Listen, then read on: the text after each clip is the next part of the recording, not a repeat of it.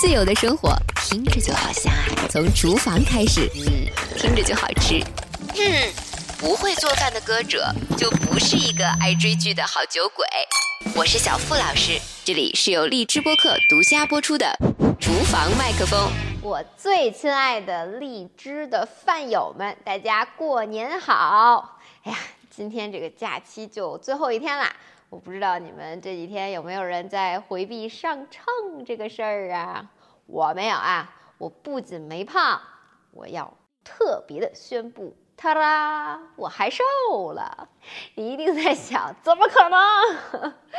答案很简单，比如说现在我要做的这一小锅韩式泡菜排骨豆腐汤，它就是一个人吃的，我只负责做。我不负责吃，但是呢，做好之后我会坐在餐桌上，陪着对面吃饭的人喝上两口小酒，顺便我要实践一下我这个春节从谈判专家那儿学到的这个新的生活谈判技巧。嗯，就谈谈我们年后家庭里的劳动分工吧。OK，那咱们开始先做上水。为什么要选这个韩式的泡菜排骨豆腐汤呢？哎，昨天破五嘛，然后我就看见我好朋友写了一篇微博，把我都给笑崩溃了。他说：“为了今天包饺子，我早晨拼命把三十儿包的饺子都吃完了，这样初五的饺子就续上了。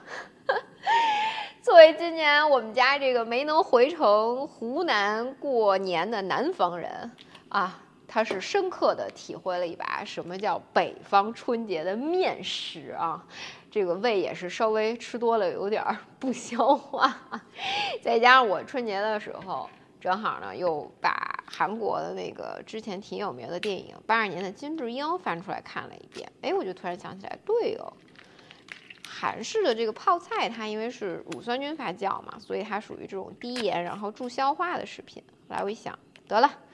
给人家弄点这个石磨的南豆腐，就是咱北豆腐，它不都是卤水的嘛，所以它硬，它适合炒，适合煎。但是南豆腐它石磨的，它其实就更嫩，口感就比较顺滑，比较适合这种哎生吃啊，然后炖个小汤啊什么这种的，搭上这个低盐助消化的这个泡菜，是吧？让人家感受一下，顺便处理一下吃多了的这个积食。把这个豆腐水给它沥干一下。吸引我看这个八二年的金智英啊，其实肯定不可能哈，仅仅是因为孔刘啦，是不是？还有在电影前面里面，就是在厨房里的一幕。当时这个女主角金智英呢，她手腕上戴着可以减轻腱鞘炎的那种疼痛的手腕绷带。哎，我当时一看那个，我就觉得。这故事肯定特棒、特真实，因为我带过这个绷带。因为带这个绷带的人，他其实往往是不准备去彻底的休息，然后把这个腱鞘炎给他治好的，反而是因为你要继续工作，你要减轻他因为工作给你带来的更严重的腱鞘炎，所以才会带着他。八二年生的金智英呢，她。受过良好的教育，然后也曾经有过自己非常喜欢，然后为之而奋斗的工作。但是韩国的职场的整个社会状态，它就是女性她赚的没有男性多，而且升职的空间其实是很小的。所以她生完孩子之后，她就选择了哎，在家做家庭主妇吧。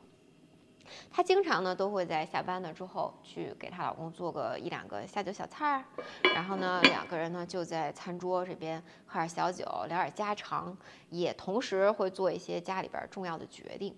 其实就这个景象，它是一个非常好的谈判的这样一个契机。她丈夫呢也很像谈判场里边这种不大善于谈判的人，就紧张，然后看起来好像是。很不自信，就很小心翼翼。其实主要是因为他要避免去谈任何有可能刺激他妻子的话题。因为金智英不知道，但是他先生知道。自从生完孩子之后，金智英就会经常不自知的精神分裂。就他知道自己有点不开心，但他不知道自己会精神分裂。尤其他没有想到的是说。它不会分裂成那种任何陌生人的那个样子，它就是会分裂成实际生活里，如果知道他生活的不好有委屈，就真的会去保护他的那种亲人或者朋友，比如妈妈呀、大学同学呀、弟弟呀。然后这一年春节呢，她跟她老公就正常嘛，带着孩子回婆婆他们家。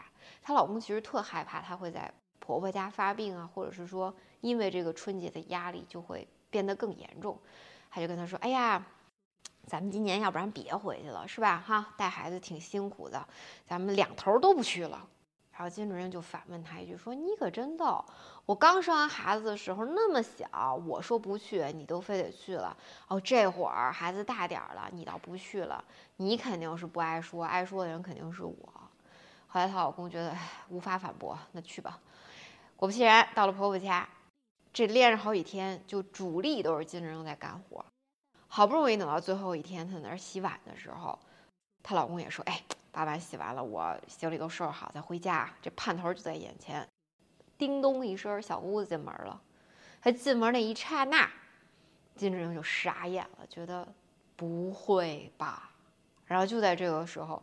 她婆婆就说：“哎，志英，赶快把碗给洗了啊！洗完之后，顺便把菜给热了。”然后跟她自己闺女就说：“，闺女，赶快坐这儿休息，在你婆婆家受累了吧？”一听见这几个字儿，金主任就崩溃了，她就立刻分裂成了她妈妈的样子，然后就跟婆婆说：“说亲家，你心疼你自己闺女，我也心疼志英啊。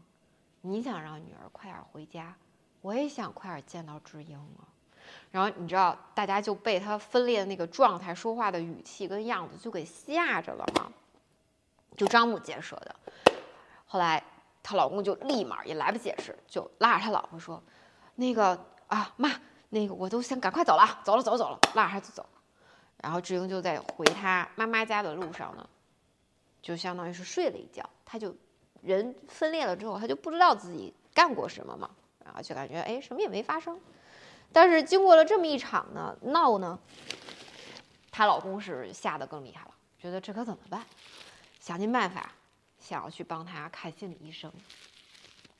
现实生活里，其实你就这样的男人不常见啊，不是因为不愿意，确实是大部分的男性还是钝感嘛，对他不够敏感。你比如说，就我们家那位，你让他洗碗，他肯定给你留下一口锅。然后你问他为什么不洗锅，他跟你说：“你没让我洗锅。”你不是洗碗吗？你听到这儿，你都气得不行不行的了。嘿，他莫名其妙的跟你说，这有什么好生气的？一下子跟我说把碗跟锅都洗了不就得了吗？就这种事儿每天出现的时候，真的你就真的需要跟他好好谈一谈，就是一场实用且不伤感情的家庭谈判，就是时候了。你用到的场景呢？我觉得可以跟这个金日英这里是一样的啊，就餐桌，对吧？为什么呢？俗话说吃人家的嘴短嘛，是不是？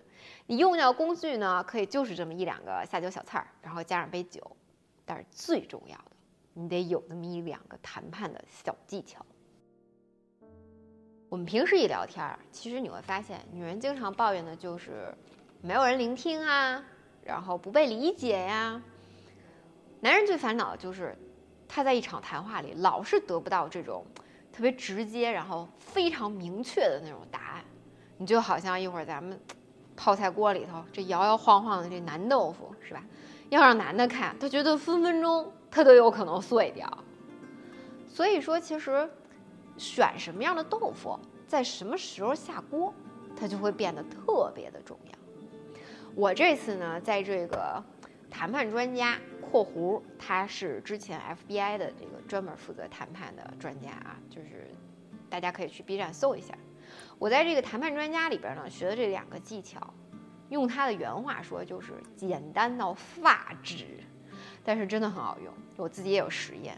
他第一个技巧呢，就叫做影射，就做法是你问完别人问题之后呢，别人不是会打你吗？那你就重复他这个说的答案的最后。三到五个字，但是你要用一个上扬的口气。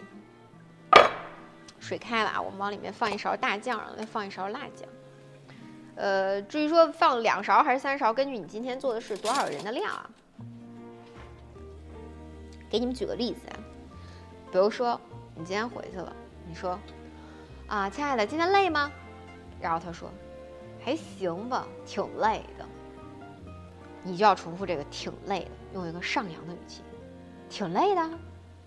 对呀，我早上做完饭我就送孩子，送完孩子我还得买菜，买完菜还得给咱爸拿中药，拿完了药了之后，我中午就随便吃了口剩饭，我就开始腌明天要用的肉。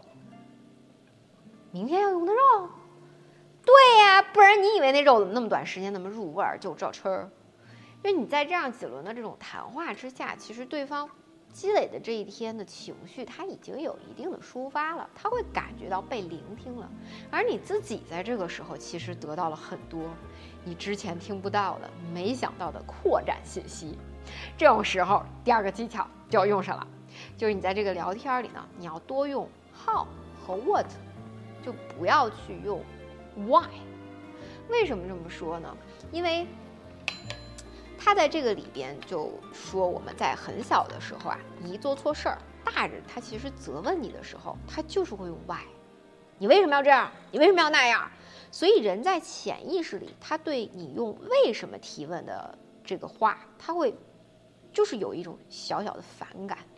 那这种时候你要怎么去问呢？再给你们举个例子啊，比如说，他不是说他挺累的吗？咚咚咚咚，说完了，那你就说，你为什么要把自己弄得这么累呢？请个阿姨不好吗？你看这个 why，这个为什么？如果你能把它换成亲爱的，那怎么样才能让你轻松一点呢？你看，how，对吧？或者你就用亲爱的，我做些什么能让你轻松一点呢？咱们喝点酒，还是一起看个电影儿？你看是不是给你感觉就轻松很多了？如果你们两个人的谈话氛围，已经到这儿这种感觉的时候，基本上你今天想要谈判的目的就达成了对半了。因为在这个谈判专家里面，他最重要的前提，他就是说，一场好的谈判啊，它什么是你达成目标的检验？就是你其实是要在引导对方说出他的需求之后，然后你在他的需求之上。在这个扩展信息之内，去加上你的这个要求，最终两个人在一起达成一个共识，得到一个共赢，这才算是一个成功的谈判。所以说，哎呀，往往我们有的时候去谈一个东西的时候，老想着今天我得达到我的目的，对方达不达得到，没关系。这个时候，这个谈判你就会觉得很吃力，你们两个人在一起的这个聊天就进行不下去了，就会变成一个结节。咱们说，就好比如说，啊，我我们家先生吧，是吧？他是南方人，那如果我要是不管不顾的老给他做饭的时候用这个北方的卤水豆腐，他反正也不会觉得抱怨讨厌吧，是吧？但是呢，他肯定会觉得哪有点什么不习惯。但这个想一想又不是什么值得你大吵大闹的事儿，可是久而久之，他就会觉得，你看那家里家外的这种小小的细节，他就让你感觉好像自己在很勉强的去容忍，然后时间长了，你就开始这种无形的气就变成了有形的小疙瘩，最后就出不去的话，就会变成你们两个人之间的一个很大的问题。这就好像金日英她。最后去跟心理医生解释，他认为他为什么会这个样子的时候，他就说：“其实我自己作为妻子，作为妈妈，我都很幸福。但是偶尔呢，我也想给自己找一个出口。然后我觉得其他人做的都很好，但是我为什么就没能做好？这个其实就是他自己认为不值得一提，但其实需要跟对方去沟通。”去疏解的一个疙瘩，那这种疙瘩一多，到最后肯定就要出大事儿。理解了这样的点呢，它确实很容易，可是真的去做到这种谈话，它其实是需要一定的耐心的。你就好比我现在往锅里放的这个排骨，就是人都希望排骨、泡菜，然后豆腐，它是同时间完成，但这其实是不可能。因为就算你今天选择的是，就是那种肋排带着骨头，然后旁边是瘦肉那种，肉也很少那种肋排，呃，不是那种需要炖很长时间的软骨、脆骨，或者是那种很多肉的大排，它还是需要比泡菜跟豆腐，就是烹饪更长的时间。你聪明一点的办法呢，你可以提前一天晚上把它腌了，或者在肉的表面多割上几刀，对吧？或者像我今天，我其实买的是熟食回来的，但是呢，即便这样，我还是得把它先放在锅里让它炖一会儿。这就跟咱们在一段很长的关系里边，你要想保持每一天每一次，就双方都完全的同步，这是不可能的。我们肯定得像今天，你看这泡在豆腐汤里是吧？你给它放点大酱、辣酱，这种属于生活的调味品、调剂品。但是呢，你肯定还是得想一想，如果积食了，哎，有没能之前及时沟通的一些问题，那你就需要像泡菜这种乳酸菌腌制的，然后低盐的消化的这种。帮你处理存食的小菜儿，但是最重要、最重要的，其实还是这个排骨放下去的时候，你不要着急，立刻同时把泡菜跟豆腐都放进去，你还是要去等它。所以说，你要想好好的生活，我们都得去学会好好的谈判，对吧？毕竟说到底，我们的生活里既有今天下班谁买菜啊，谁去把孩子接回来这种。像豆腐一样的软家伙，但是也还有很多家里边财务大关谁把着呀？然后孩子要去一个什么样子的学校念书啊？甚至我们要不要搬离开这个城市，去一个新的城市重新生活？这样像排骨一样的硬家伙，想要达到一个好的结果，我们都要学会去好好的谈判，这样才能让你的泡菜、豆腐、排骨。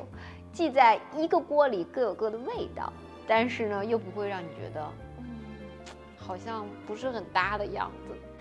现在呢，我的排骨呢，因为我说了，它是从外面买过来的，而且我特意聪明如我，早早的去那边让人家帮我切成小块了，我自己就不需要再切了。所以我现在呢，就可以开始着手把我的泡菜跟豆腐放进去，一会儿一起给它。炖一炖，泡菜呢，我也买的是这种切件泡菜。如果你买的是整颗的大菜，那很简单，你不要直接在案板上切，你给在案板上垫一张烤箱里边用的那种烤纸。这样子的话，你切的那个汁儿，它就不会流的案板上到处都是，尤其会在一些。木质的案板上，它有的时候会留下那个印记，不好洗。然后像我今天的泡菜，它其实已经见底儿了，所以我就再捞一点点水，倒回到这个泡菜的盒子里，再用一点它这个泡菜盒子里面的汁儿，这样会更入味儿。我就不再往这个锅里面放盐了。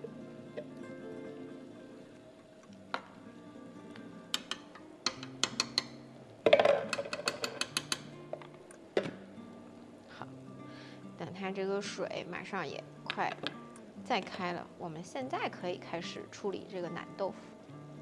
南豆腐你基本上就是火开了，把它放进去就可以了，然后不要拿手或者是勺子再去和弄它。如果你是一个熟练的老手，我建议你把南豆腐放在你的手上去切成块儿。